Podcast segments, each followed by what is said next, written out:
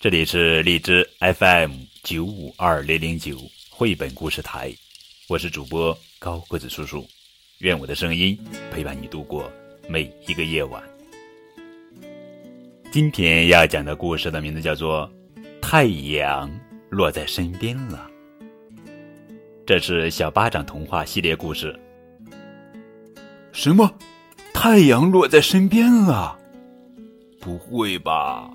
太阳不是在高高的天上吗？好了，我们马上开始讲故事喽。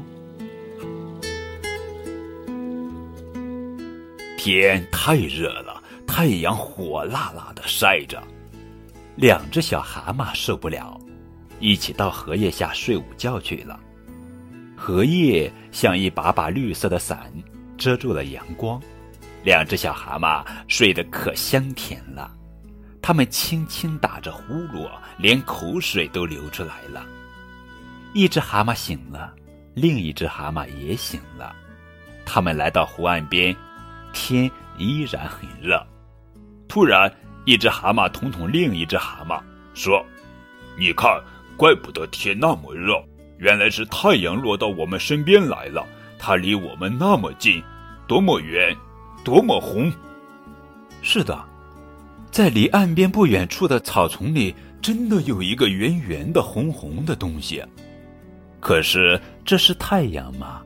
太阳应该是很亮很亮的，我们看到它应该是睁不开眼睛的。另一只蛤蟆说：“不，这不是太阳，是什么呢？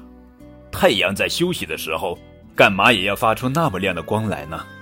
一只蛤蟆很自信地说：“奇怪。”太阳在每天早晨和傍晚时离我们很远，但也有这么大。现在离我们这么近，我想它应该大得多。另一只蛤蟆说：“你这个傻瓜，平时我们见到的太阳是穿外套的，它现在休息了，就不能把外套脱了吗？你才是傻瓜呢！它脱下的外套在哪里？有那么大的外套吗？”两只蛤蟆叽叽呱呱争论不休。一直睡在莲叶上打盹儿的青蛙被惊醒了，听了小蛤蟆的议论，他忍不住插嘴了：“你们说的那轮太阳离你们那么近，为什么不绕过去看看呢？那样答案不就有了吗？”对呀，两只蛤蟆有点不好意思。他们请青蛙原谅自己惊扰它休息了，于是两只蛤蟆一前一后出发了。他们绕到那轮太阳背后一看，都忍不住笑起来。这是一把在草地上撑开的鲜红鲜红的伞，伞挡住了阳光。有两个小女孩正躺在草地上，一个在讲着非常有趣的故事，另一个呢？正在入神的听着，两只蛤蟆强忍着不笑出声来，不然又会惊扰这两个女孩子的。